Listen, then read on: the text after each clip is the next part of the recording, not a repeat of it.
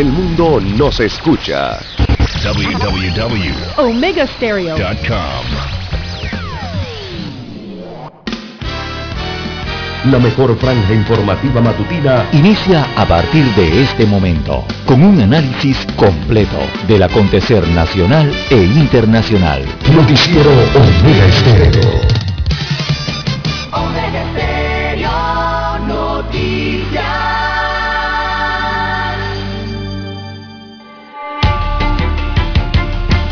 A continuación, los titulares, con los hechos que son noticias hoy.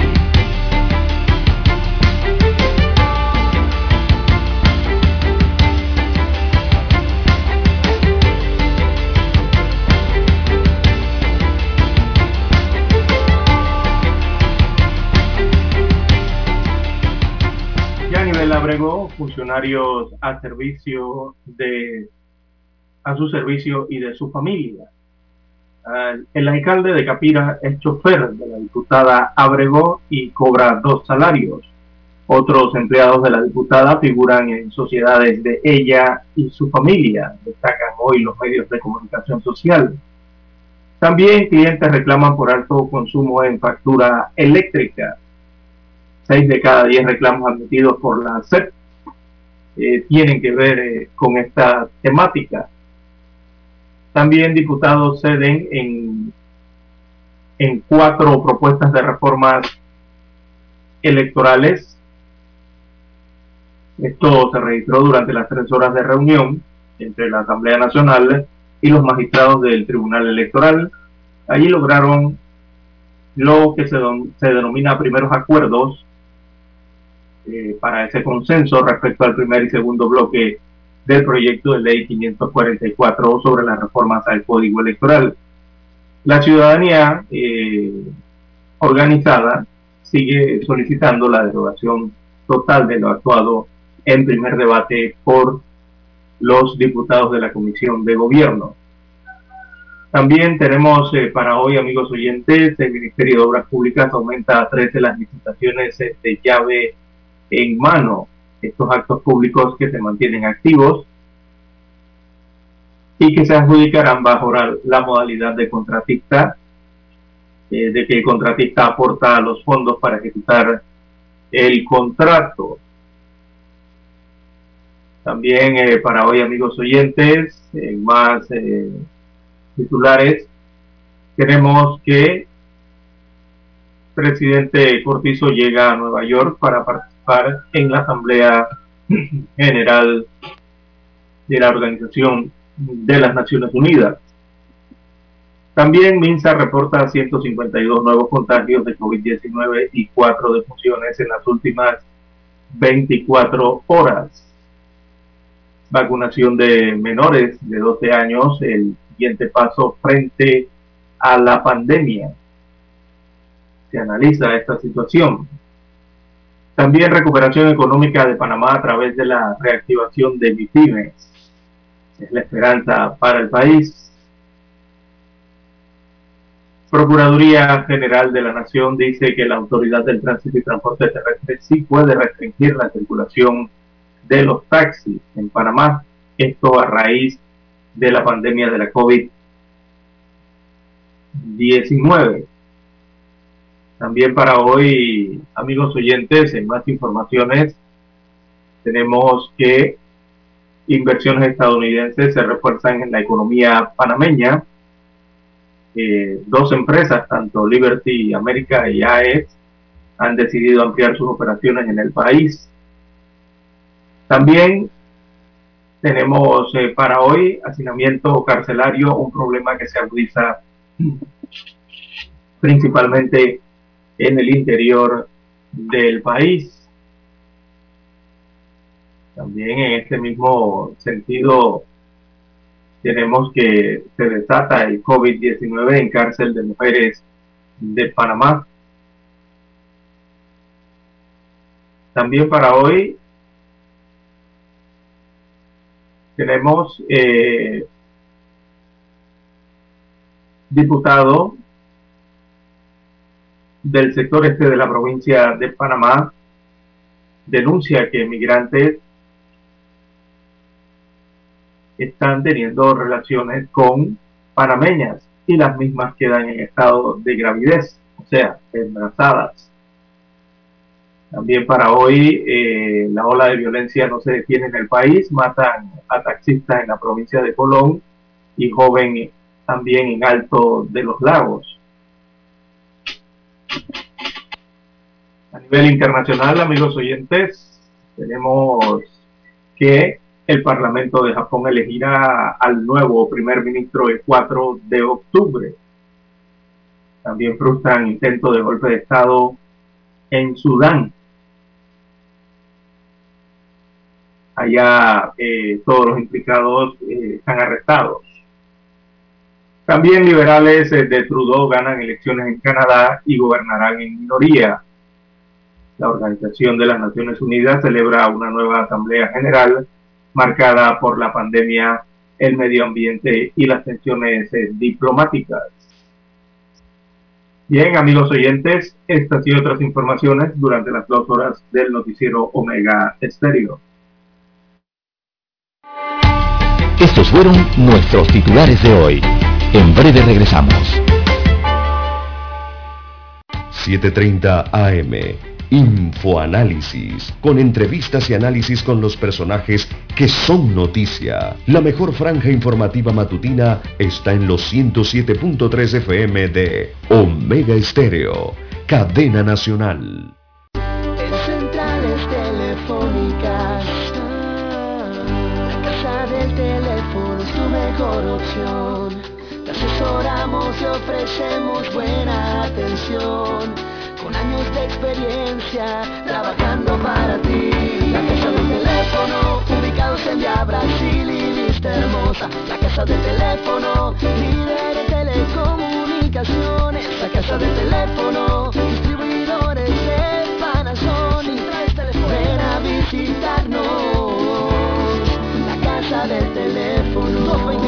229-0465 lsdtcorp.com Distribuidor autorizado Panasonic para anunciarse en Omega Estéreo, marque el 269-2237. Con mucho gusto le brindaremos una atención profesional y personalizada. Su publicidad en Omega Estéreo. La escucharán de costa a costa y frontera a frontera. Contáctenos 269-2237. Gracias. Noticiero Omega Estéreo.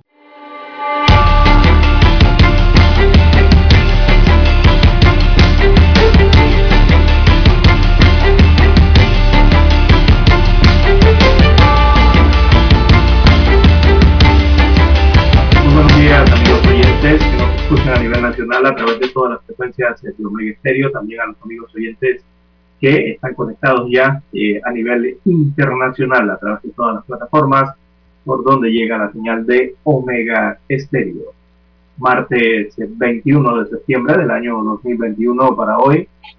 Me encontró el maestro Daniel Araúz, en el estudio 1 de noticias y este es su servidor César Lara para llevarle adelante estas dos horas informativas para eh, la mañana de hoy. Bien, eh, la intensidad luminosa se asoma, se asoma entre nubes. Así es, nublado en provincias centrales en estos momentos y en la mayoría del país. Eh, para hoy, el estado del tiempo, bueno, se esperan aguaceros en el Golfo de Panamá y también en las zonas marítimas, sobre todo del Caribe. Eh, durante esta madrugada, algunos aguaceros, altas probabilidades de lluvia en la madrugada y tormentas de moderada a fuerte. Esto con actividad eléctrica sobre el Golfo de Panamá, también en las zonas marítimas del Caribe que pueden producir incursiones de lluvia dispersas, de ligeras hasta aguaceros en la costa de Gunayala, también para la provincia de Colón, su costa, el norte de Veraguas, Panamá Oeste y Los Santos. Así que el resto del país, repito, con cielo nublado, con posibilidades de algunas eh, lloviznas ocasionales y este, estas lloviznas ¿no? que aparecen así de forma sectorizada. Así que así estará el clima para el día de hoy. La mañana estará nublada. Bien, amigos oyentes, Eh, arrancamos el noticiero Omega Estéreo inmediatamente con el informe epidemiológico para la mañana de hoy. Bueno, según las autoridades del Ministerio de Salud en su reporte eh, de este lunes 20 de septiembre, en las últimas 24 horas se detectaron 152 nuevos casos eh, positivos de COVID-19, luego de la aplicación de eh, 3.536 pruebas. O sea que eso nos da un promedio de, nos da un porcentaje en este caso de 4.2% de positividad de las pruebas realizadas en las últimas horas. Así que es el informe epidemiológico que se tiene para la mañana de hoy. En cuanto a las muertes, bueno, cuatro defunciones eh, se registraron, eh, lo que da un total entonces acumulado de 464.440 son los contagios a lo largo de la pandemia y cuatro defunciones para la, la jornada de ayer sumadas entonces totalizan 7.176 las eh, víctimas por COVID-19 a lo largo de la pandemia. La letalidad eh, se mantiene en 1.5%, eh, según destaca el informe epidemiológico de la última jornada. Mm, veamos, han aplicado a la fecha 3.536 pruebas, se mantiene un porcentaje de positividad del 4.2%. Eh, los casos activos al día de hoy, mm, veamos, suman 3.958, son los casos activos actualmente en la República, los pacientes que están siendo atendidos y que tienen la posibilidad de contagiar, pero están bajo vigilancia epidemiológica en estos momentos. También se encuentran en casa 3.501 personas estos tienen tratamiento ambulatorio y hay 164 alojadas en hoteles, estos hoteles transformados en hospitales. En sala de hospitalización se encuentran 225 pacientes y en unidades de cuidados intensivos el número está en 68. 68 son los ingresos en unidad de cuidados intensivos. Sigue bajando la cifra. Muy buena cifra, importante positivo. Que esas principalmente siga descendiendo. Así que en Panamá se han aplicado, veamos la vacuna, 5.350.317 eh, dosis de la vacuna contra la COVID-19. Es la cantidad total de casos que se han eh, aplicado en la República de Panamá. Recordemos que hay dentro de estos los que tienen dos dosis de la vacuna y los que tienen su primera dosis. Eh, para esta semana, veamos el cuadro de vacunación.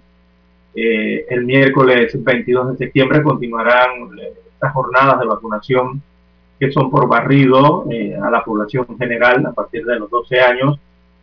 Veamos el cuadro de a partir de este miércoles. Cocle, el circuito 2.2 y también el circuito 2.4 tendrán vacunación general de COVID-19 a partir de este miércoles. También Chiriquí, el circuito 4.3 y el circuito 4.5. La provincia de Darién, el, ambos circuitos, el 5.1 y el 5.2, eh, tendrán, toda la provincia tendrá vacunación general. Eh, la comarca en Veragua también está incluida allí. Eh, Panamá Oeste, veamos el circuito 8.1 Arraiján, tiene vacunación por barrido. También el circuito 8.6 este es el distrito de San Miguelito. En Veraguas, también Santiago, de Veraguas, el circuito 91 eh, y el circuito vecino el 93. También tendrán vacunación a partir de los 12 años de edad. Esto desde mañana, desde mañana miércoles. Eh, también vemos que en Alta Plaza Mall y en el Dorado Mall están vacunando son nuevos centros comerciales que se eh, agregaron entonces al proceso de vacunación, han instalado puestos de vacunación allí. Eh, esto es del eh, ya están eh, instalados estos centros, así que a partir de este lunes se había dado inicio entonces a esta vacunación en estos dos centros comerciales. Esta vacunación a los interesados allí va desde el lunes a sábado, será desde lunes a sábado, eh, de 9 de la mañana a 5 de la tarde. Están vacunando en estos dos centros comerciales. Para las personas que quieren, es más factible también vacunarse allí. Recordemos que son vacunaciones eh, de barrido ya de población general. A partir de los 12 años de edad se pueden vacunar tanto en el Dorado, en el centro comercial del Dorado, como en el Alta Plaza Móvil. Hacemos la pausa, amigos oyentes, para escuchar las notas del himno nacional.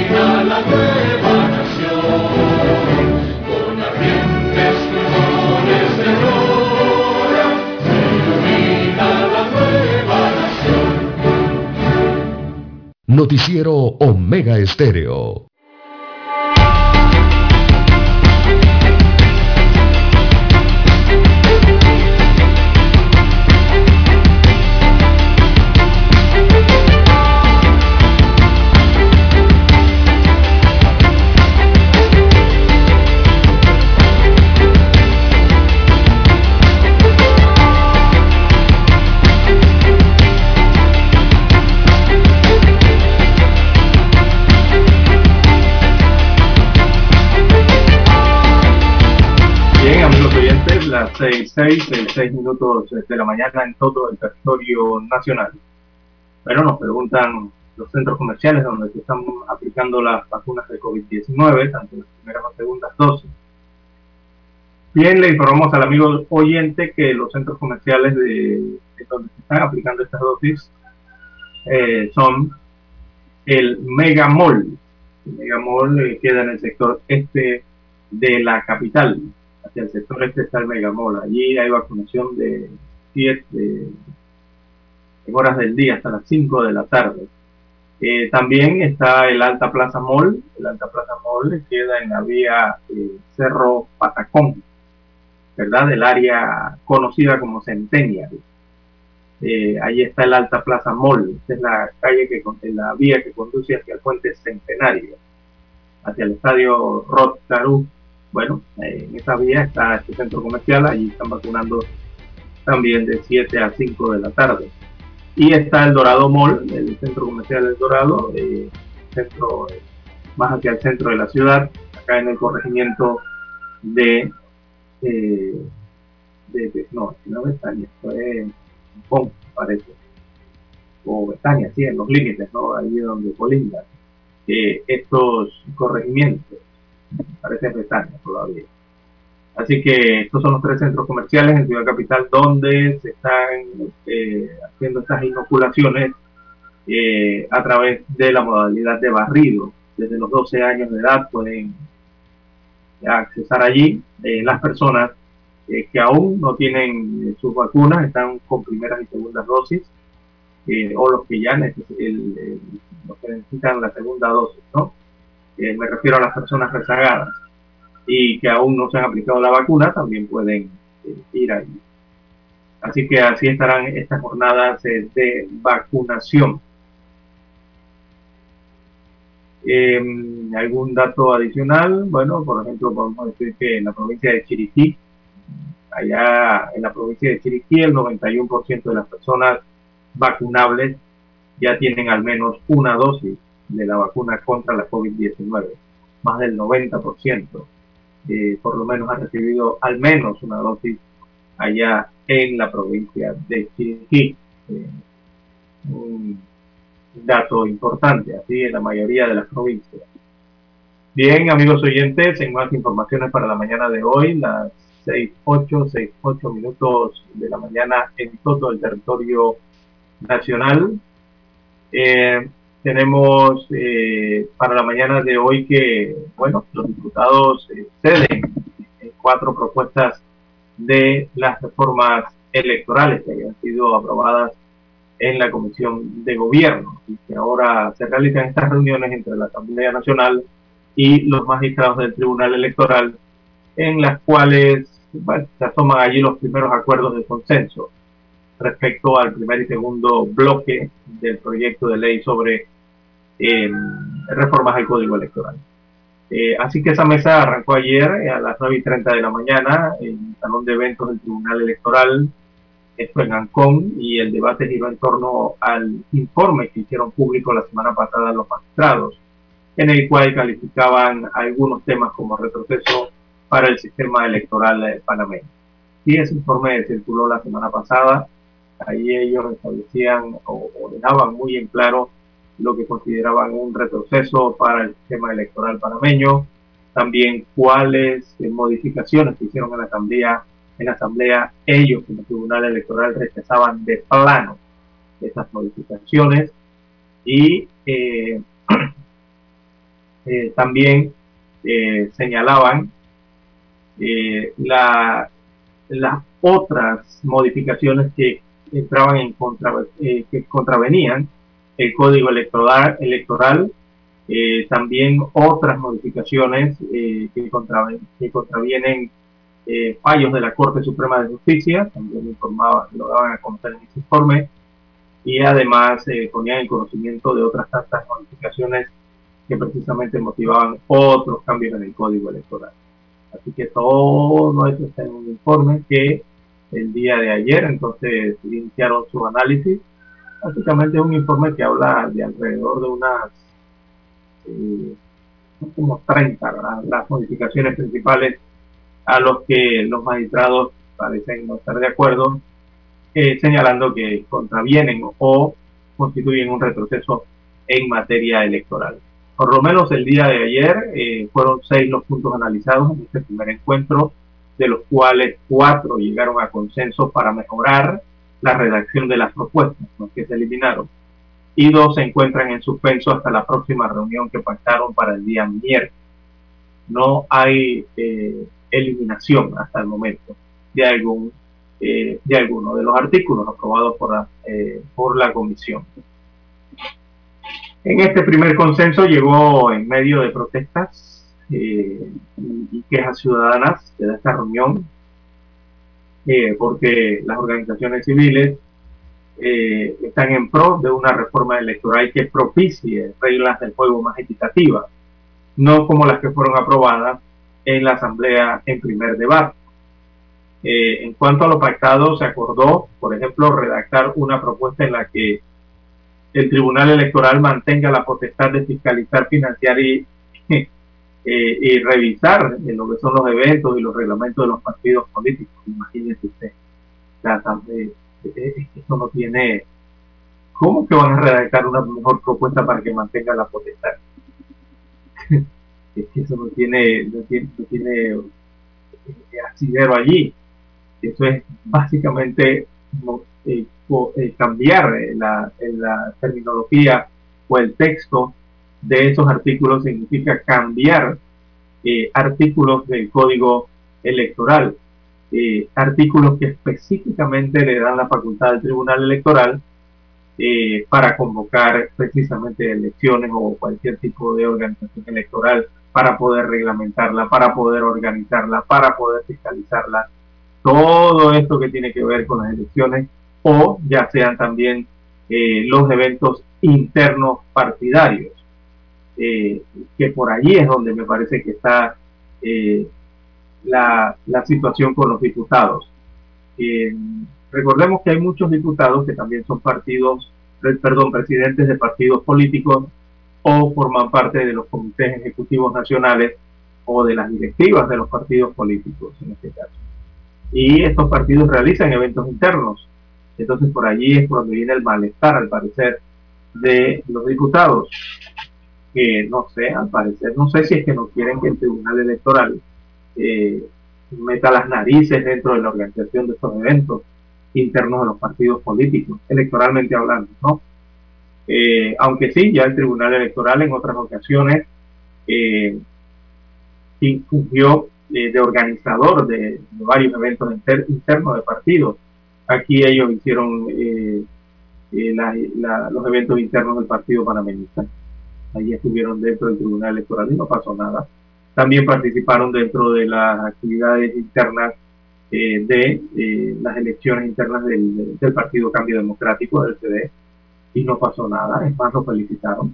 Eh, también el Tribunal Electoral estuvo en las iniciativas internas o en las elecciones internas del Partido Revolucionario Democrático PRD y no pasó nada, es más, lo felicitaron también. Entonces no entiendo ahora por qué es que no quieren o tratan de modificar esa situación. Eh, bueno, veremos cómo queda la redacción entonces de esos artículos que tienen que ver con la organización de las primarias de los partidos eh, eh, y en base a la experiencia ¿no? de lo que ya ha ocurrido, incluso también hasta las elecciones de los delegados, ha participado el Tribunal Electoral. Convención Nacional del PRD del 2016, ahí participó el Tribunal Electoral y también participó en la de el Partido Panameñista para esa misma, para esos mismos años. Bueno, es lo que eh, han redactado como nuevo, entonces eh, en esta primera reunión, con esta modificación hecha al proyecto de ley 544, veamos que los diputados del Cambio Democrático, los diputados del PRD y los diputados del MOLIRENA que están en la comisión de gobierno, ellos le habían eliminado esa facultad al Tribunal Electoral. También el Tribunal Electoral había dicho que esto era un retroceso.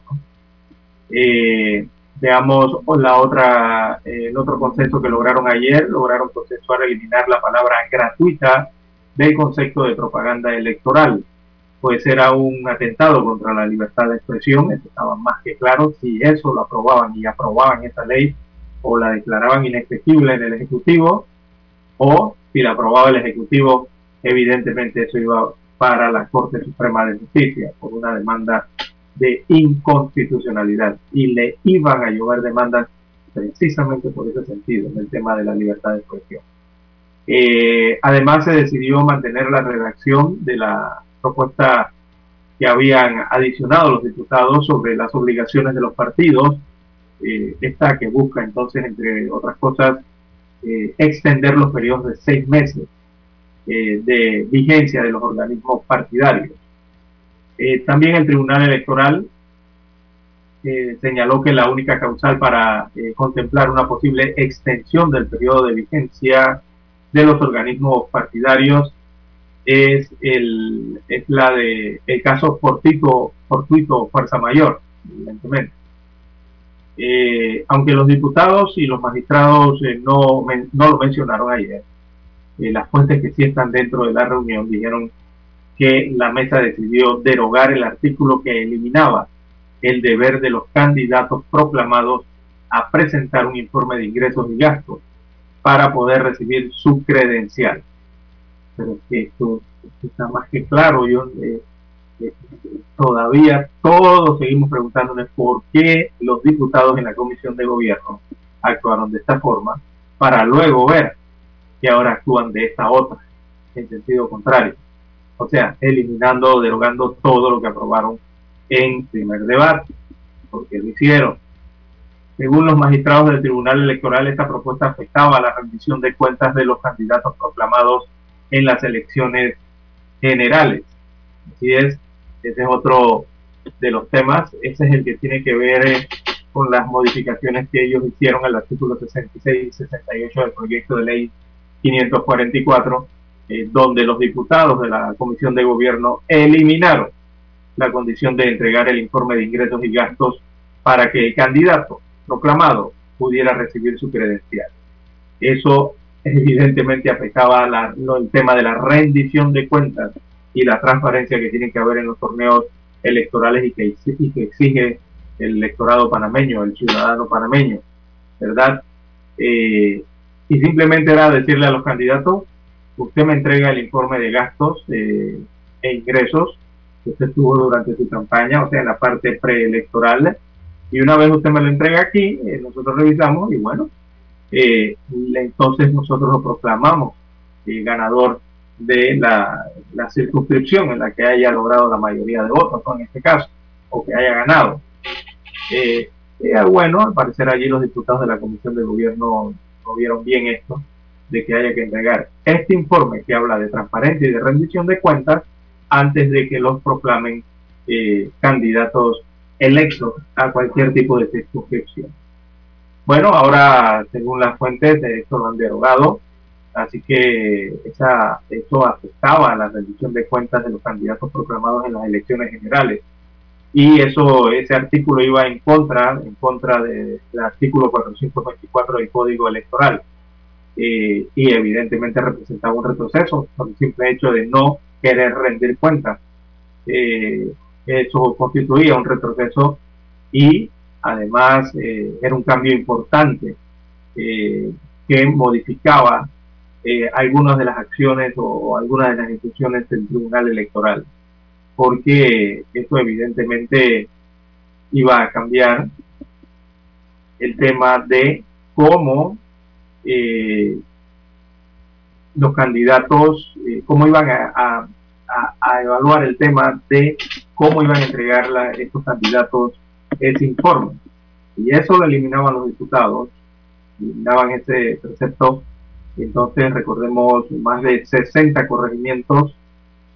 Eh, los candidatos allí, bueno, no presentarían este informe, de un total de 679 que se cogen a nivel nacional.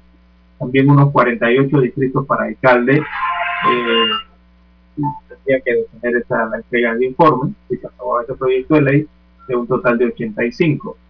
Y bueno, había tres cargos a, eh, diputados eh, que se iban a ver afectados también por esa situación, que eran los de Lunayala y otro en Dario.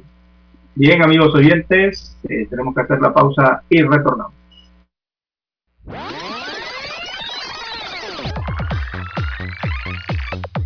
Omega Stereo tiene una nueva app. Descárgala en Play Store y App Store totalmente gratis. Escucha Omega Stereo las 24 horas donde estés con nuestra aplicación 100% renovada.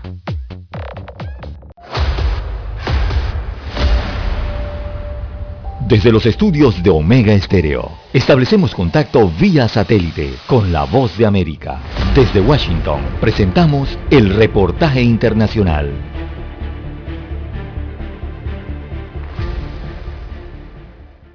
Para los miles de afganos evacuados de Kabul y ubicados en diferentes países del mundo, rehacer sus vidas y en la mayoría de los casos empezar de nuevo significa un gran desafío y ahora es el momento para integrarse en la medida en que la condición de recipientes de visas o refugiados se los permite.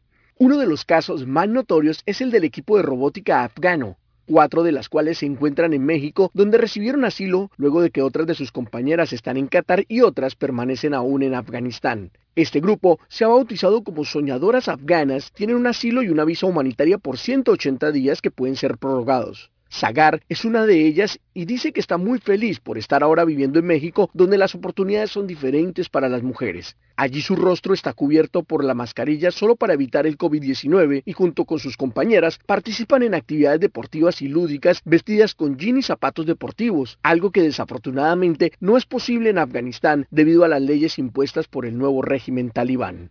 Varias instituciones educativas como el Instituto Tecnológico de Monterrey, la Universidad Nacional Autónoma de México y el Instituto Politécnico Nacional les ha ofrecido becas para que puedan seguir con su formación profesional en ingeniería mecánica y de sistemas. Sagar incluso dice que ha recibido ofrecimientos de universidades estadounidenses como Yale y Harvard, las que espera pueda concretarse.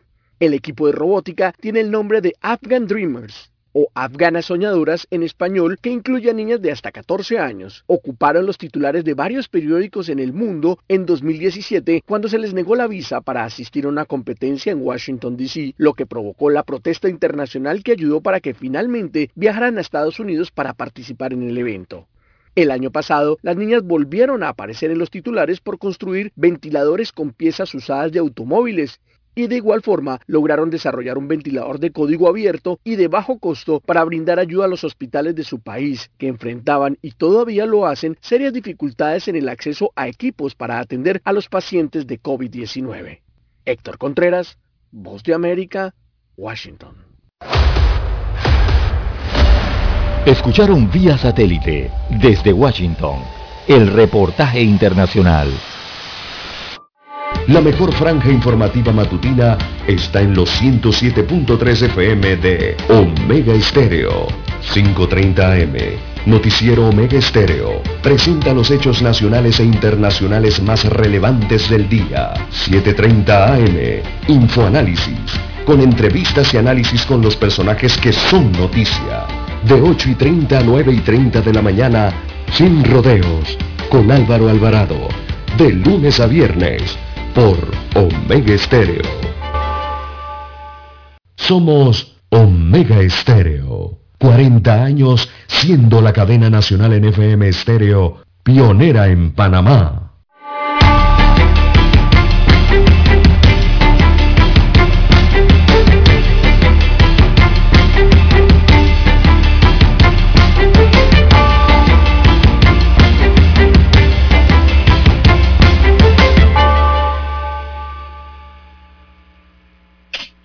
Bien, amigos oyentes, las 6.25 minutos de la mañana en todo el territorio nacional.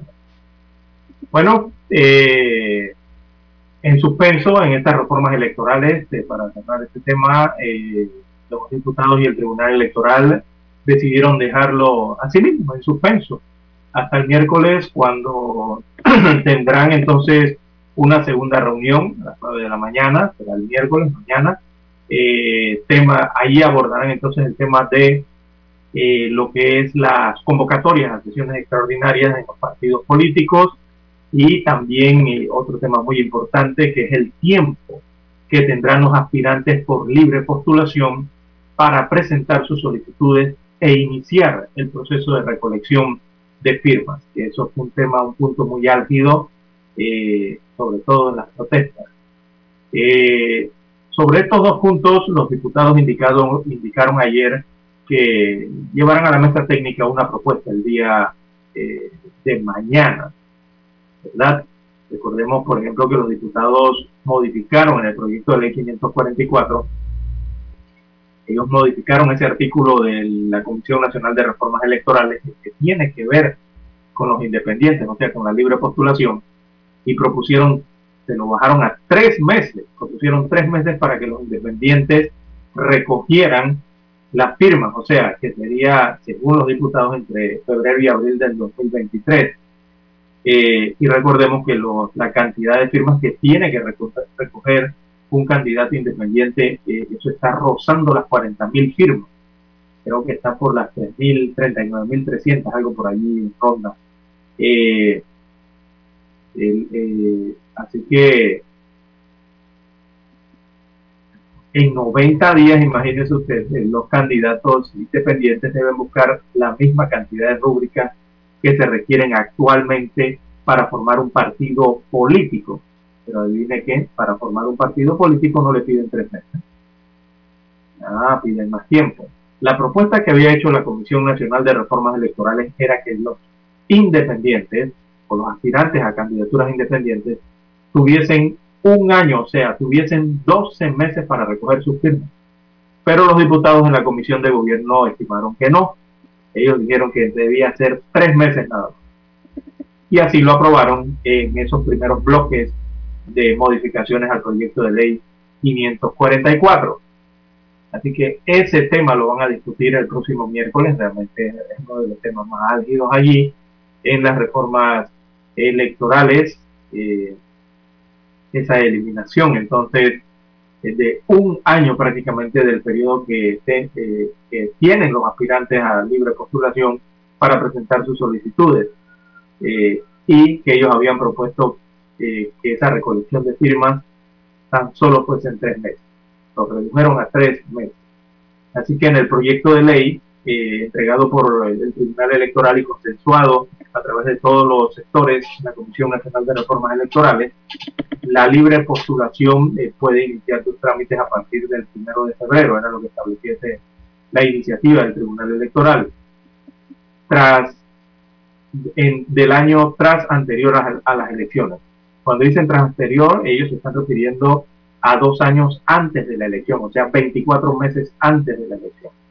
A dos años antes, el artículo establecía que los independientes podían recoger sus firmas por un año pero lo cambiaron los diputados. En el código actual esos trámites inician en la primera semana del mes de mayo del año tras anterior a las elecciones. Los magistrados del Tribunal Electoral dijeron no estar de acuerdo con esta modificación, eh, toda vez que se establece para los partidos políticos y de libre postulación una misma fecha de apertura del proceso electoral, restando un año a los precandidatos de libre postulación para recolectar las firmas afectando el principio de equidad, que es lo que debería tener esta reforma electoral en la contienda. Así que los artículos 312, eh, numeral 2, también el artículo 326, numeral 2, 338, numeral 2 del Código Electoral, consagran el derecho de los que aspiran a la libre postulación a poder iniciar su trámite desde un año antes de la convocatoria del proceso electoral, que debe darse según el artículo 283 de mismo código, se debe dar un año antes del día de la elección. Así que la convocatoria a las elecciones debe hacerse según eh, versaba en el proyecto de ley 544 el primero de febrero de, del año tras anterior al de las elecciones, o sea, dos años antes de las elecciones. Eh, por lo tanto, está más que claro que eh, allí se está enfrente de un retroceso eh, de lo que se hizo con la reforma en el año 2017. Y eso choca entonces también a forma de retroceso con lo que tiene el código electoral actualmente vigente. Ese tema lo van a tratar mañana miércoles, pero le estamos adelantando aquí más o menos de qué se trata la situación. Bien, amigos oyentes, hay que hacer la pausa eh, para escuchar los periódicos.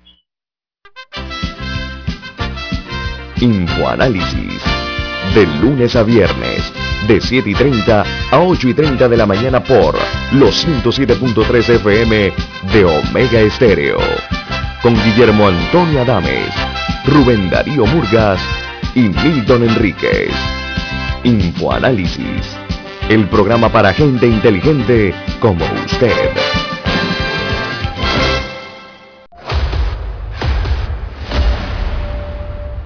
Desde los estudios de Omega Estéreo, establecemos contacto vía satélite con la voz de América. Desde Washington, presentamos el reportaje internacional.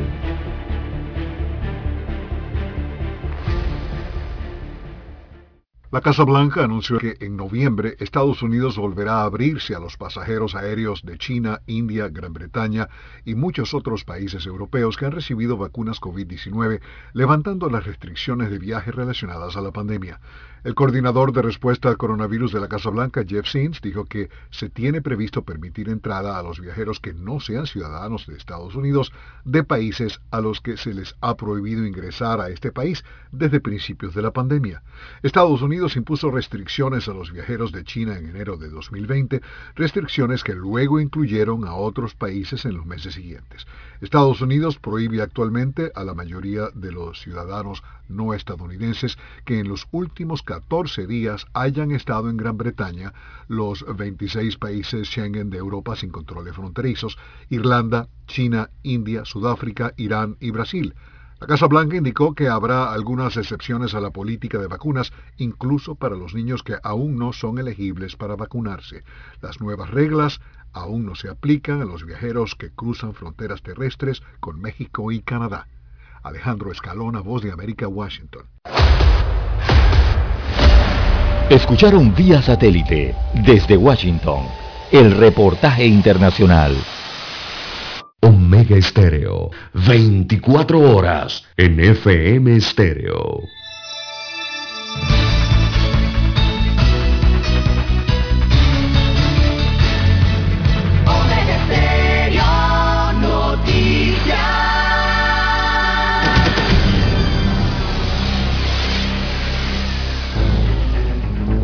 Las noticias impresas en tinta sobre papel. Con ustedes. Escuchando el periódico. Los titulares de las primeras planas de los diarios estándares de circulación en Panamá.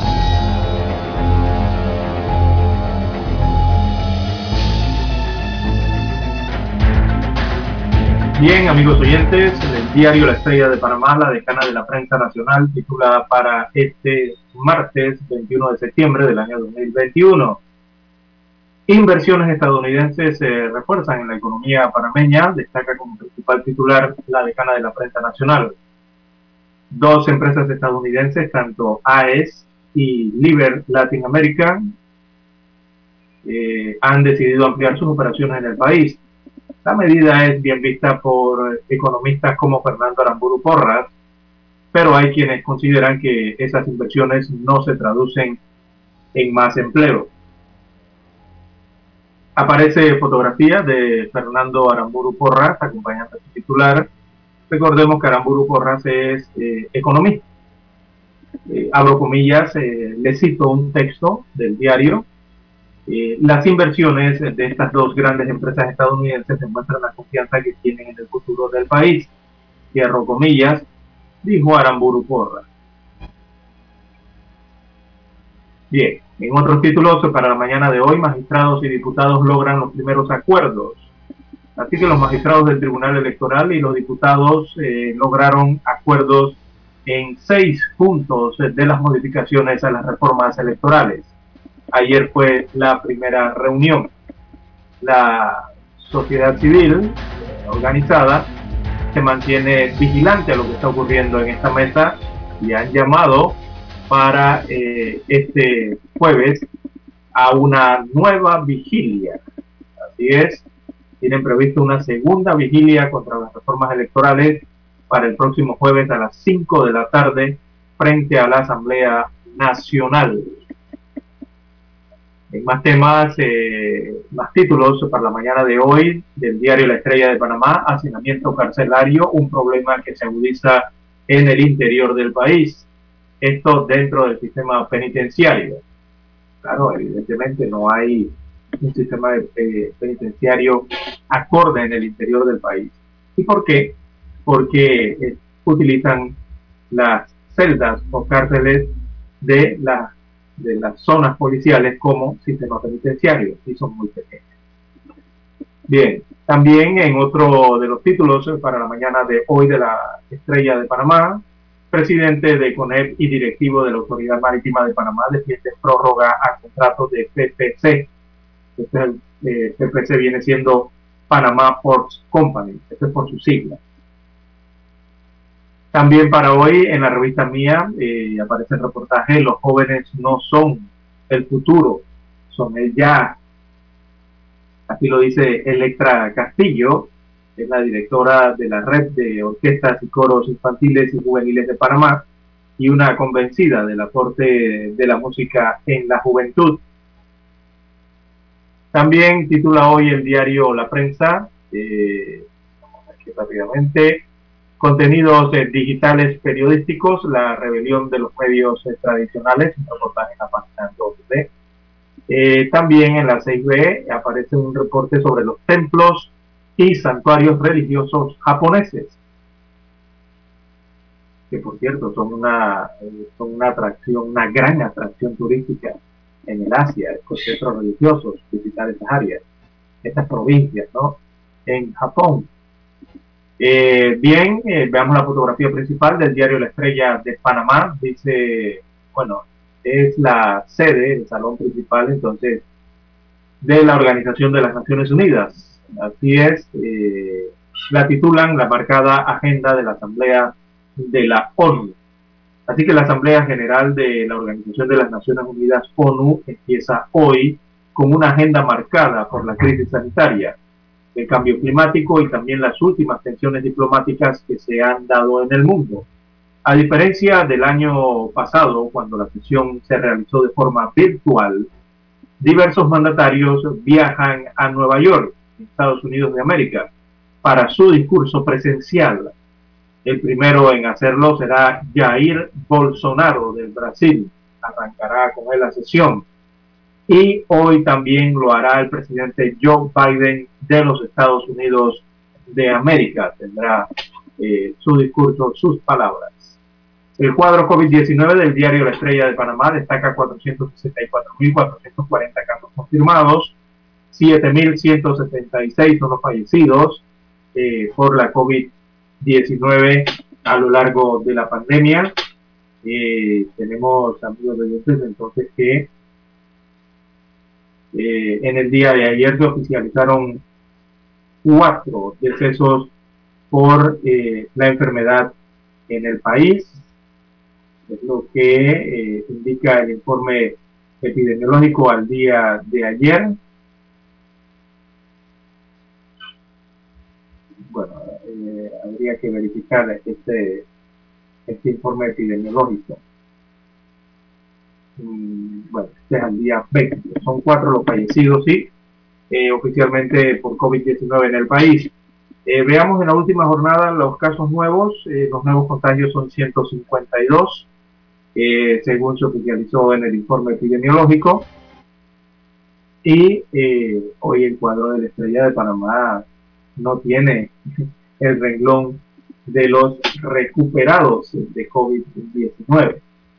Allí en la tipografía, aquí en el diseño lo modificaron para poder incluir la fotografía de un reportaje.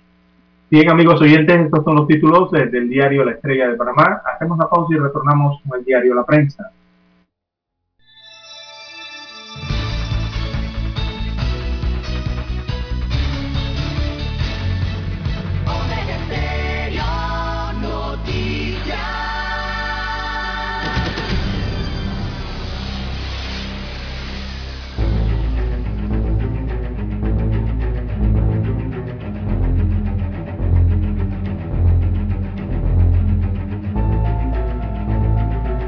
Bien, estimados amigos, el diario La Prensa titula para hoy Abrego, funcionarios a su servicio y de su familia. Destaca la información principal del diario La Prensa que el alcalde de Capira es chofer de la diputada Yanibel Abrego y cobra dos salarios. Otros empleados de la diputada figuran en sociedades de ella y de su familia. Destaca el diario La Prensa para la mañana de hoy. bueno, esta diputada del circuito de uno de los circuitos de la provincia de Panamá Oeste, tiene 28 empleados en la planilla permanente cuyos sueldos suman 51 mil dólares mensuales. También para hoy en el diario La Prensa, MOB aumenta a 13 las licitaciones de llave en mano. El Ministerio de Obras Públicas lanzó tres nuevas licitaciones de proyectos llave en mano para totalizar 13 actos públicos que se mantienen activos y que se adjudican bajo esta modalidad. ¿Por qué se hace referencia al llave en mano? Eh, se hace referencia a esto porque en esta forma de hacer actos públicos es donde el contratista es el que aporta los fondos para ejecutar el contrato. No es el gobierno el que paga de forma inmediata, sino que la empresa que se gana la licitación debe tener los fondos completos. El que establece la licitación, una licitación por ejemplo de 50 millones, debe tener los 50 millones la empresa para poder ejecutar el contrato y una vez terminado entonces recibir el pago por parte del Estado. Eh, llama mucho la atención de eso en estos momentos de crisis sanitaria y crisis económica en el país. Bien, amigos oyentes, hay más títulos del diario La Prensa para hoy. Fintech oxigena las finanzas de, de las pymes. Destaca hoy el diario La Prensa. También Cancillería pide que se elimine de subasta alemana siete piezas precolombinas de Panamá. En otro de los títulos del diario La Prensa para hoy, clientes reclaman por alto consumo en factura eléctrica. Seis de cada diez reclamos admitidos por eh, ACEP viene siendo la Autoridad Nacional de los Servicios Públicos. Estos reclamos entre enero y agosto de este año fueron de clientes de empresas eh, de distribución eléctrica que percibieron un alto consumo en la factura, según las estadísticas. Más títulos eh, para la mañana de hoy del diario, perdón, del diario La Prensa, diputados eh, ceden en cuatro propuestas de reforma. Así que tenemos que durante las tres horas de reunión, el día de ayer, la Asamblea Nacional y los magistrados del Tribunal Electoral lograron los primeros acuerdos de consenso respecto al primer y segundo bloque del proyecto de ley 544 sobre las reformas al Código Electoral. Esto se logró entonces en este primer día de reuniones. La próxima reunión será mañana miércoles, en donde entrarán a tratar, todavía no han entrado a tratar los temas álgidos de verdad, los temas más conflictivos. También tenemos para hoy Estados Unidos prohíbe el ingreso al país de la fiscal general de Guatemala. Ella es de nombre María Consuelo Porra, guatemalteca. Así que Estados Unidos prohibió el ingreso al país de esta fiscal general del país centroamericano al incluirla en un listado de funcionarios corruptos del Triángulo Norte Centroamericano. En más títulos eh, para la mañana de hoy del diario La Prensa, el Ministerio de Salud reporta 152 nuevos contagios de COVID-19 y cuatro defunciones en las últimas 24 horas. Así que el MINSA informó este lunes que en las últimas horas se detectaron 152 nuevos casos positivos de COVID-19 luego de la aplicación de 3.536 pruebas. Eh, eso, estas pruebas dan una positividad del 4.2% de forma general. También para hoy tenemos más títulos del diario La Prensa. Eh, vacunación de menores de 12 años, el siguiente paso frente a la pandemia. Eh, sería el siguiente paso en el proceso de vacunación en contra de la enfermedad, sería inocular a los menores de 12 años de edad en el país. una vez las agencias regulatorias evalúen los datos de las casas farmacéuticas sobre la seguridad e inmunogenicidad del, producto biológico, o sea, de los fármacos. Eso todavía está en evaluación, aunque el día de ayer eh, la farmacéutica Pfizer BioNTech dio a conocer que la vacuna de la vacuna, las pruebas de la vacuna finalizaron, estas de 5 años de edad, 12 años, ahí finalizaron y señalan que la vacuna es efectiva para estas edades. pero eso lo tienen que aprobar todavía las agencias regulatorias mundiales.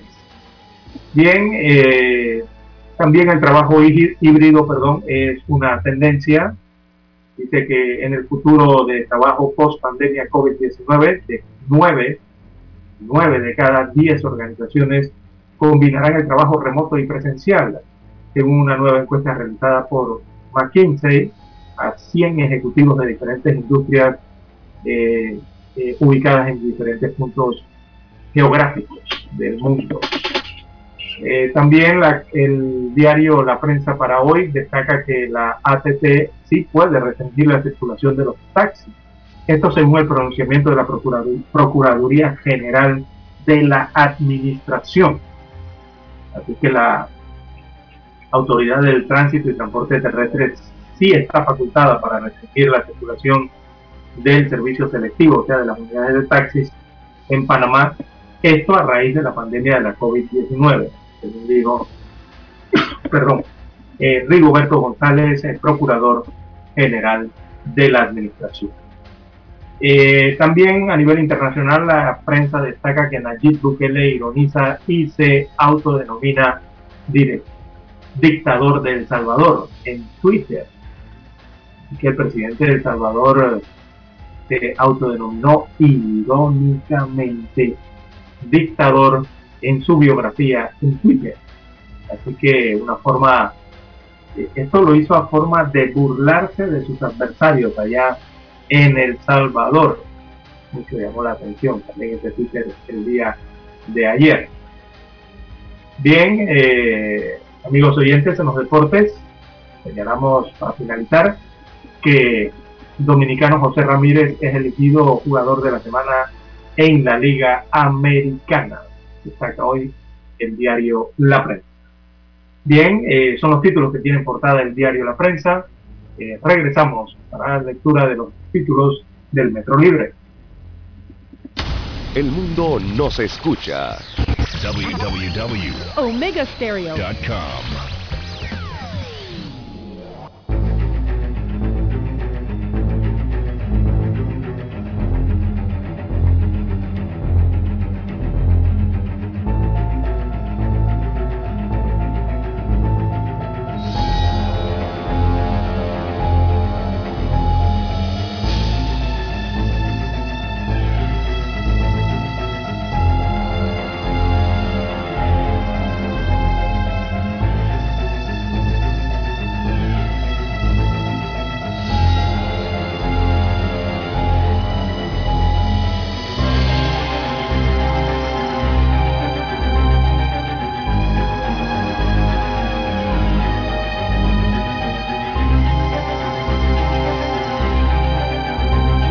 Bien, amigos oyentes, el diario Metro Libre titula para hoy la Asamblea y el Tribunal Electoral lograron acuerdo.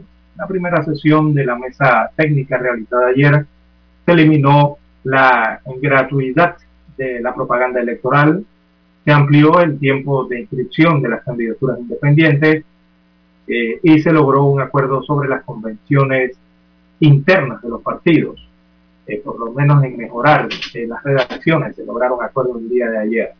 Recordemos que todos estos acuerdos tienen que volver a la Comisión de Gobierno y ser eh, aprobados nuevamente. Así que son acuerdos de redacción por el momento. También equipos eh, de eh, Estados Unidos contra el crimen, titula aquí hoy el diario Metro Libre. Esta debe ser la donación norteamericana a las autoridades de seguridad del día de ayer. Veamos aquí, hacemos un clic eh, una lancha para luchar contra el narcotráfico y 15 vehículos fueron donados por los Estados Unidos de América al Ministerio de Seguridad y al Servicio Aeronaval Senan de Panamá. Eh, se incluye también equipo de mantenimiento y de capacitación. En otros títulos del diario Metro Libre para la mañana de hoy tenemos los desfiles, perdón, los, los desafíos para vacunar en comarcas. Es otro de los títulos de portada. Así que la vacunación en las comarcas avanza en medio de los obstáculos geográficos e inclusive de los obstáculos religiosos. También para hoy el Metro Libre titula Pfizer allana el camino. Eh, se refieren a esto, la vacuna a niños desde 5 años de edad. Así que el laboratorio estadounidense alemán, eh, Pfizer BioNTech, anunció resultados eh, prometedores en los niños pequeños de su vacuna contra el COVID-19 y espera obtener pronto la luz verde de las autoridades regulatorias sanitarias. Así que la unión de estos laboratorios, tanto el norteamericano como el alemán, eh, ya han logrado entonces en sus estudios señalar que es eficaz eh, la vacuna eh, desarrollada para niños entre 5 a 12 años de edad. En otros títulos del diario Metro Libre para hoy, restaurante en las alturas, lo más novedoso. The Plain Restaurant, o The Plain Restaurante, es el nombre en español, eh, será el primer avión en Panamá que dará una experiencia culinaria única. También para hoy, en los deportes, el béisbol arranca a lo grande este 8 de octubre. Así que Chiriquí se mide a los Santos en el duelo de inauguración del béisbol mayor eh, este 8 de octubre, ¿sí? béisbol aquí en Panamá. También eh, cometieron un acto criminal, dicen las autoridades de eh, la Caja del Seguro Social, específicamente el director general, de nombre Enrique Lao Cortés. Él aseguró ayer que los funcionarios y los particulares que fueron detenidos por robarse insumos y medicamentos de la entidad cometieron un acto criminal y espera que las autoridades judiciales den con todos los involucrados. También para hoy el diario Metro Libre eh, titula eh, la agenda que tendrá el presidente constitucional de Panamá en Nueva York. Así que él inicia hoy eh, una, una jornada en la Organización de las Naciones Unidas y en Nueva York, según el diario Metro Libre. Bien, son los títulos de este rotativo. Con ello culminamos la lectura de los principales titulares de los diarios de circulación nacional. Hasta aquí, escuchando el periódico. Las noticias de primera plana, impresas en tinta sobre papel.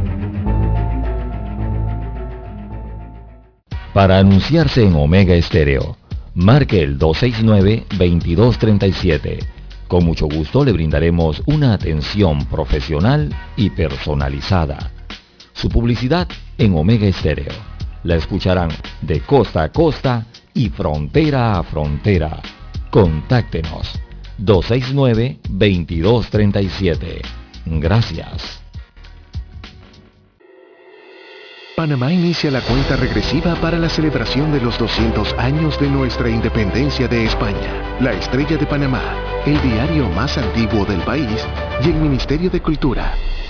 Preparan la serie de especiales, publicando historia del Bicentenario.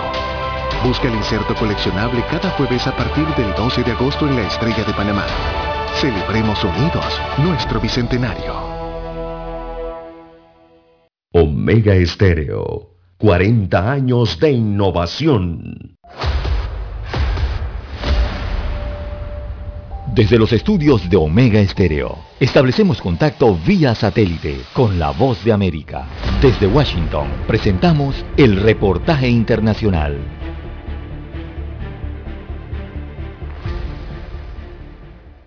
Los líderes demócratas del Congreso revelaron planes para suspender el límite de endeudamiento de la nación, luego de una advertencia de la Casa Blanca de catástrofe económica, a menos que se eleve ese límite. La legislación también financiaría al gobierno hasta fin de año, después de que el presupuesto actual expire el 30 de septiembre. Pero el destino del plan no está claro, ya que los republicanos han prometido retener el apoyo para elevar el techo de la deuda, que es necesario para financiar el gasto ya aprobado por los legisladores, incluidos los paquetes de rescate masivos implementados durante la pandemia de COVID-19. Así lo destaca AFP.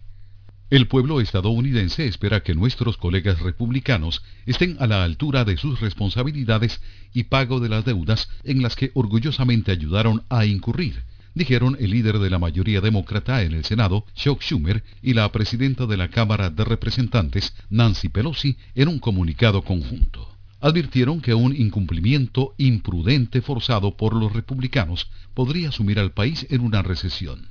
Los demócratas tienen la mayoría en ambas cámaras del Congreso, pero el escaso margen en el Senado significa que necesitarán algo de apoyo republicano para impulsarlo, ya que un solo senador puede bloquear cualquier legislación que tenga menos de 60 votos. Tony Cano, Voz de América, Washington. Escucharon vía satélite desde Washington el reportaje internacional. Omega Estéreo, 24 horas en FM Estéreo. Es momento de adentrarnos al mar de la información. Este es el resultado de nuestra navegación por las noticias internacionales más importantes en este momento.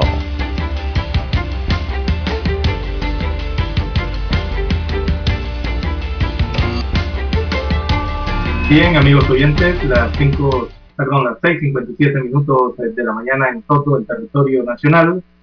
Bien, de relieve a nivel internacional, en el mundo, bueno, eh, Justin Trudeau, eh, ayer hubo elecciones en Canadá. Los liberales de Justin Trudeau eh, ganan esas elecciones en Canadá, pero gobernarán en minoría, según los, resultados emitidos el día de ayer, los primeros resultados. Esto en Canadá. Eh, también, como ya sabemos, la Organización de las Naciones Unidas celebra nueva Asamblea General y esta va a estar marcada nuevamente por la pandemia, por el tema del medio ambiente y las tensiones eh, eh, diplomáticas esto en los Estados Unidos de América, específicamente en Nueva York. Más hacia el área oriental, el Parlamento de Japón elegirá al nuevo primer ministro, ya han anunciado que será esa elección el próximo 4 de octubre, que tendrán nuevo primer ministro. Eh, también en España, en Europa, en España específicamente, hay una, una gran polémica, se ha generado por que una ministra eh, la ministra de Industria, Comercio y Turismo, eh, sugirió aprovechar la erupción del volcán en las Canarias para atraer turistas. Así que esto ha desatado en España una serie de críticas, eh, principalmente desde la oposición y los presidentes de estas islas, sobre todo la isla La Palma, quienes señalan que ellos están afectados por esta situación de la erupción de este volcán y que han tenido que ser eh, reubicados, ¿no? trasladados y mucho, se han generado muchos daños en las infraestructuras eh, de esta población en España para que un ministro entonces haga este reclamo para que los turistas que quieran disfrutar de la naturaleza, vino la ministra, eso que la naturaleza ha traído a la isla de La Palma, allá en Islas Canarias, dice que los turistas lo pueden hacer en las próximas semanas. Eh, hablando de este fenómeno. Así que eh, e-, ella lo calificó como un espectáculo tan maravilloso de la naturaleza, ¿no? Eh, dijo la ministra Reyes Maroto. Y estas declaraciones, bueno, aquí vimos como el volcán expulsa lavas, lava, así mismo le han expulsado desde varias regiones de España las críticas, ¿verdad? Eh, porque recordemos que este volcán arrasó un centenar de casas ya. Este volcán obligó a, obligó a evacuar a 5.500 eh, vecinos de Las Palmas y por eso es que le han suscitado muchas críticas eh, a las declaraciones de la ministra. Bien, en otros temas de relieve a nivel internacional, también hay que destacar la decisión en los Estados Unidos de América. Eh, ellos han anunciado en este país de Norteamérica que permitirán desde noviembre el ingreso al país de todos los viajeros extranjeros vacunados contra la COVID-19. Así que quienes deseen viajar a los Estados Unidos de América Eh, los que deseen entrar entonces solamente deben mostrar una prueba de vacunación y un test negativo realizado tres días antes del viaje. Así lo han informado las autoridades desde los Estados Unidos de América. Bien, ya tenemos la conexión satélite precisamente desde Washington, Estados Unidos. Adelante, Daniel. Esta es la hora. 7 AM. 7 horas. Omega Estéreo, 40 años con usted en todo momento. El satélite indica que es momento de nuestra conexión. Desde Washington vía satélite y para Omega Estéreo de Panamá, buenos días América. Buenos días América, vía satélite desde Washington.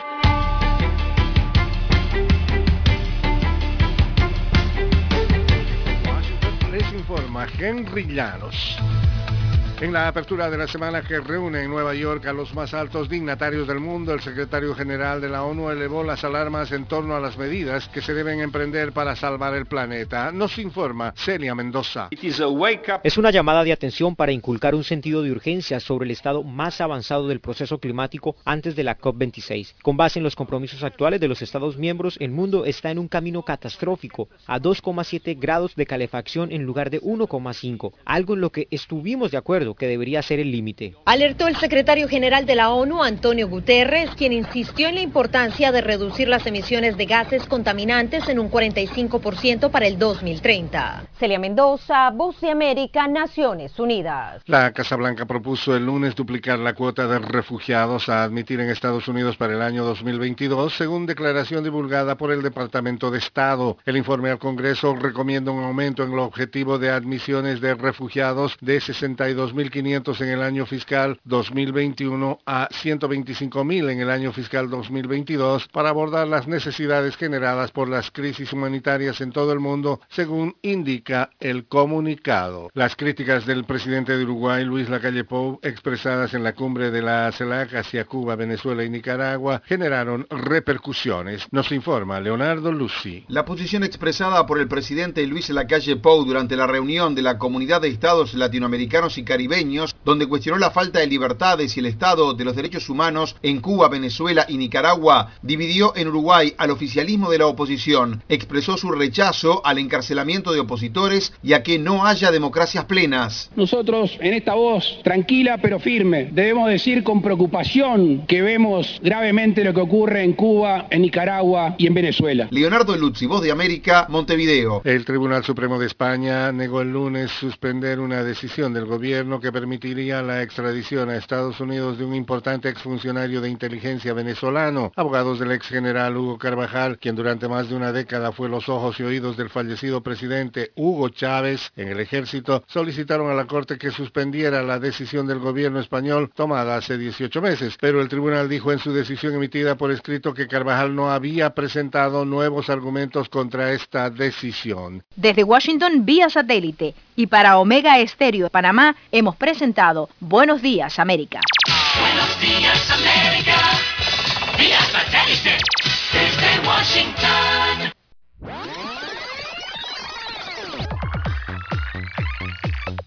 Omega Stereo tiene una nueva app. Descárgala en Play Store y App Store totalmente gratis. Escucha Omega Stereo las 24 horas donde estés con nuestra aplicación 100% renovada. Somos Omega Estéreo. 40 años siendo la cadena nacional en FM Estéreo, pionera en Panamá.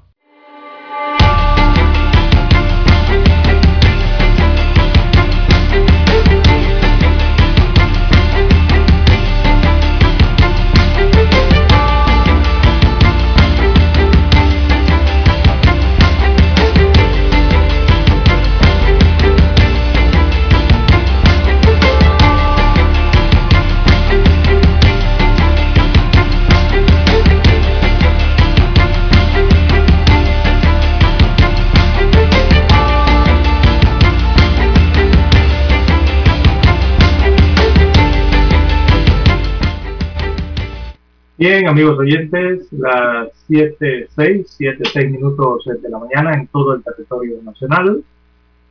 Y en la Lotería Nacional de Beneficencia jugará el lunes y también el jueves.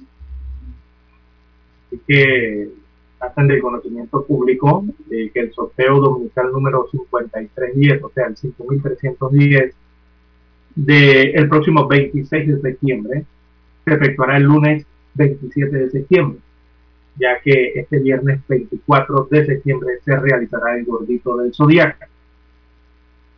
Por este motivo, entonces mueven el sorteo del domingo.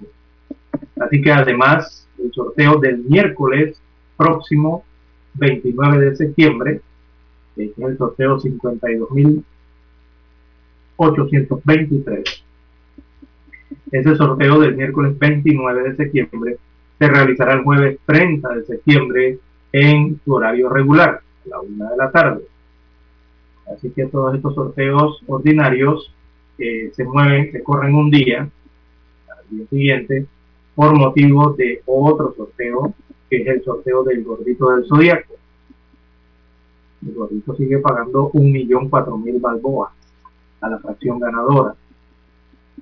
Bueno, informa la lotería entonces que eh, el sorteo dominical próximo jugará el lunes y el del día miércoles, 29 de septiembre, jugará entonces el día 30 de septiembre, próximo jueves. Bien, amigos oyentes, en más informaciones eh, de carácter general, a nivel eh, nacional, también tenemos eh, para la mañana de hoy, hay un reto en cuanto al hacinamiento en las cárceles, sobre todo de provincias centrales, que hay aglomeración de reos en las provincias centrales. Eso alcanza al 355%, o sea, la aglomeración, el hacinamiento en las cárceles en provincias centrales es tres veces mayor al que debiera existir, o sea, tres veces mayor al 100%. Lo que quiere decir que en un espacio concebido para un detenido hay tres, incluso cuatro, eh, que cohabitan allí en ese espacio concebido para un solo detenido. El mayor porcentaje de, sobrepoblación en la región está en la provincia de Herrera. Así que al hablar de la población eh, penitenciaria o carcelaria del país, eh, el hacinamiento es lo primero eh, que surge cuando uno ve los cuadros estadísticos o cuando se habla de este tema eh, ya que esto pareciera un mal, un mal, un mal de nunca acabar en los penales eh, panameños, ¿no?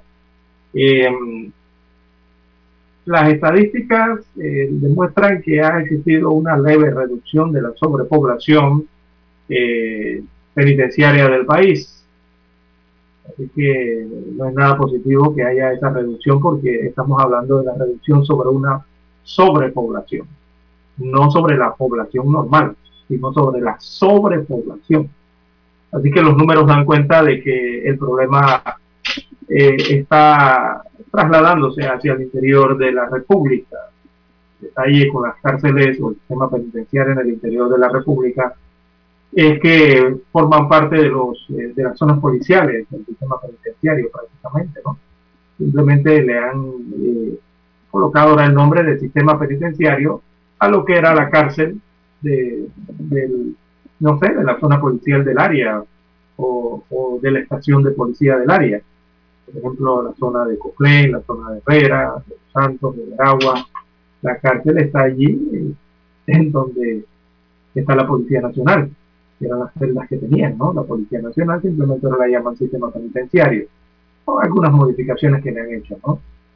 Pero eh, eso entonces eh, es lo que provoca este gran hacinamiento de, presos eh, en el interior del país, principalmente en las provincias centrales, donde el hacinamiento, según estas estadísticas que recibimos, este cuadro muestra cifras superiores al 350%. Tres o cuatro veces más arriba ¿no? de lo que debería tener estas celdas o estas cárceles. Eh, mayormente vemos que el hacinamiento se ubica en, perdón, la provincia de Herrera. Allí tiene una sobrepoblación del 438%. O sea que el espacio destinado para un reo en Herrera el espacio destinado para una sola, un solo reo, allí cohabitan entre 4 a 5 en ese espacio para uno, imagínese usted. Eh, para ver el problema, ¿no? La dimensión del problema en cada uno de los distritos de esta región central. Eh, también aquí se ve en rojo el distrito de Aguadulce en la provincia de Coclé, donde los niveles de hacinamiento están cerca de alcanzar el 500%.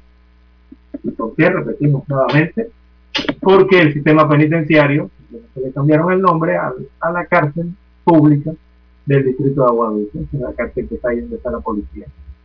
Le pusieron sistema penitenciario, pero mantiene el mismo espacio, casi el mismo espacio físico, con algunas modificaciones. ¿no? Así que la provincia de Cufé enfrenta eso allí, que hablar entonces del distrito de Penolomé, donde también la cárcel está dentro de la zona eh, policial. Mire usted esto del sistema penitenciario en Aguadulce. Eh, es una cárcel con capacidad para 40 reclusos. ¿Usted quiere saber cuántos reclusos hay actualmente? Ahí hay metidos 158 presos en vez de 40. Imagínese usted el hacinamiento infernal que debe haber allí en esa cárcel pública de Agua Dulce. 500%, o sea, cinco veces más de su capacidad tiene esta cárcel en Agua Dulce. También hay otros cuatro penales en la provincia de Coclé.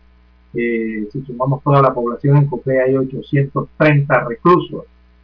Eh, pero la capacidad carcelaria para eh, la provincia es de 310 internos o sea que tiene más de dos veces la capacidad de reos que puede albergar, casi llegando a las tres veces. Bueno, la provincia de Veragua el panorama no cambia, es igual, casi parecido con este cuadro, los índices de la población penal allí están por arriba del, eh, están en el 400% eh, de sobrepoblación, ya que es la única cárcel que tiene, esta es una de las o sea, solamente hay una sola cárcel allá en Santiago, y eh, esta es una de las provincias más, una de las provincias más grandes del país, más extensas de su territorio, ¿no? Del país, allí en Santiago. Eh, esa cárcel debiera albergar hasta 150 reclusos y tiene en este momento 584 detenidos, o sea, cuatro veces más de la capacidad para la que fue construida. Y veo por aquí en la provincia eh, centrales, eh, la península de Azuero, Los Santos, veamos esta península como anda. Eh, se, supone que la provincia de Los Santos, leí un informe, es la provincia con menor cantidad de hechos delictivos, eh, según un informe de la Procuraduría General de la Nación. Pero veamos la población, refleja números eh, estadísticos del sistema penitenciario. Eh, oiga, la lectura es totalmente contraria a lo que ocurre en Los Santos. Esa cárcel está en el distrito de Las Tablas, veamos el cuadro si abre aquí está. Eh, hay 252 detenidos para un penal que solo está en capacidad de recibir a 75 reclusos. De 75 tienen recluidos a 252 o sea, tienen tres veces la capacidad. En hacinamiento hay tres veces más reclusos de lo que debieran tener en las tablas, allá en Los Santos. Eh, y es raro porque es una provincia donde los hechos delictivos son muy son los más bajos, diría yo, que eh, de, de, de las provincias y las comarcas en el país eh, allí es donde menos delitos se cometen, en la provincia de Los Santos, pero mire la cantidad que tienen, a tres veces más a su capacidad. Bueno, así están las estadísticas. Eh, nos referimos en esta ocasión a las provincias centrales eh, porque el hacinamiento se está trasladando de lo que ya en vieja data conocíamos en las provincias de Colón y en la provincia de Panamá con sus grandes sistemas penitenciarios. Eh, todo eso se está trasladando entonces a esta otra parte del sistema penitenciario, pero que eh, los reos son eh, albergados y se encuentran hacinados en pequeñas cárceles realmente en las estaciones de policía del interior del país. Bien, amigos oyentes, las 7.16, 7.16 minutos de la mañana en todo el territorio nacional. Hacemos la pausa y retornamos.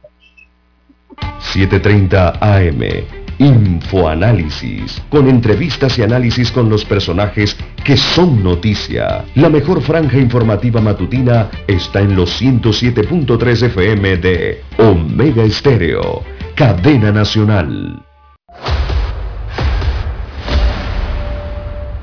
Desde los estudios de Omega Estéreo, establecemos contacto vía satélite con la voz de América. Desde Washington, presentamos el reportaje internacional.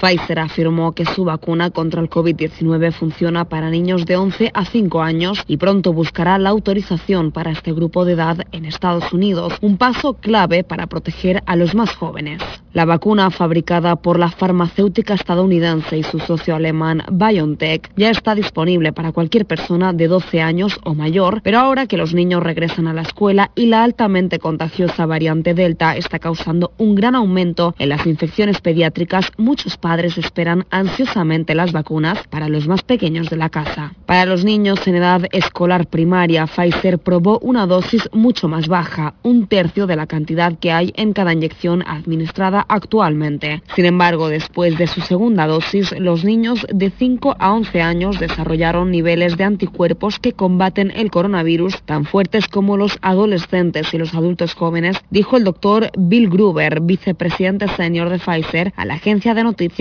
Associated Press.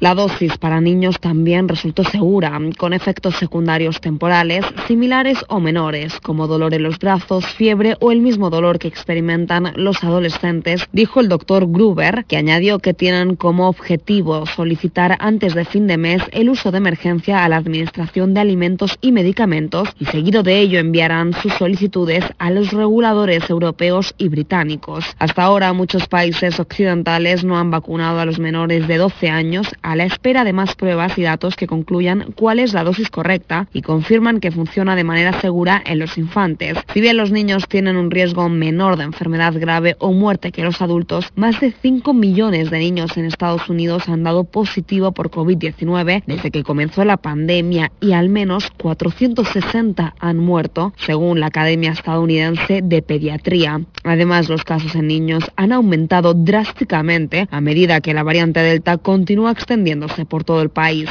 Paralelamente, otro fabricante de vacunas estadounidense, Moderna, también está estudiando sus inyecciones en niños en edad escolar primaria y se espera que a finales de año ya tengan los resultados finales. Judith Martín Rodríguez, Voz de América.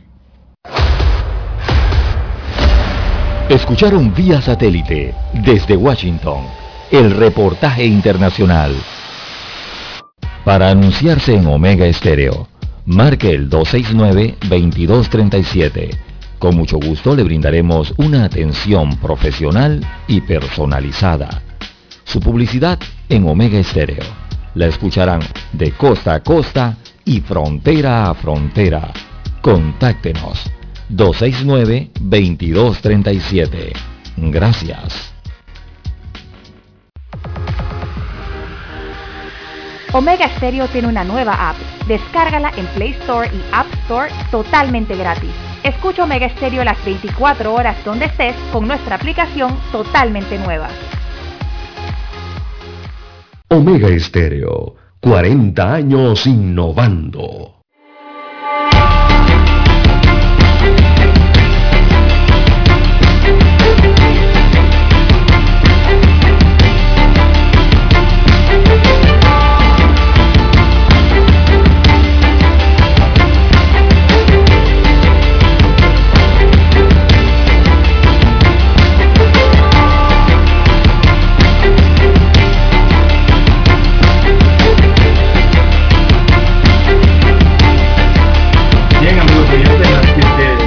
7.20, 7.20 minutos de la mañana en todo el territorio nacional.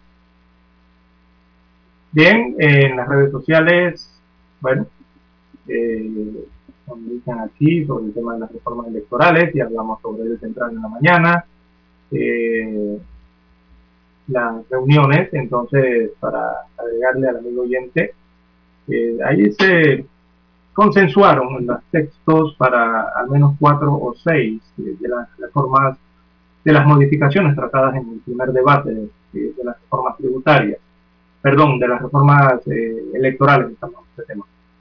Eh, y hay que recordar que esto tiene que regresar a primer debate. Todo lo que ellos vean en esa denominada mesa técnica en el Tribunal Electoral, todo ese texto tiene que regresar a la comisión y debe ser eh, rechazado o aprobado nuevamente.